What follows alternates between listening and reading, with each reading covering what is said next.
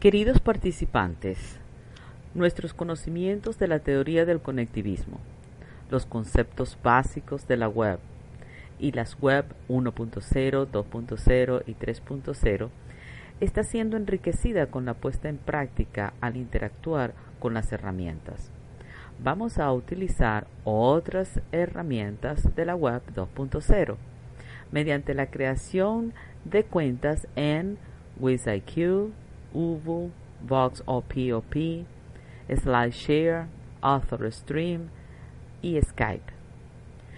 Ya hemos creado cuentas en ScriptBD, Vox, Flickr, Slides, YouTube, Dailymotion, Learn Central, con el fin de seleccionar algunas de ellas para el proyecto.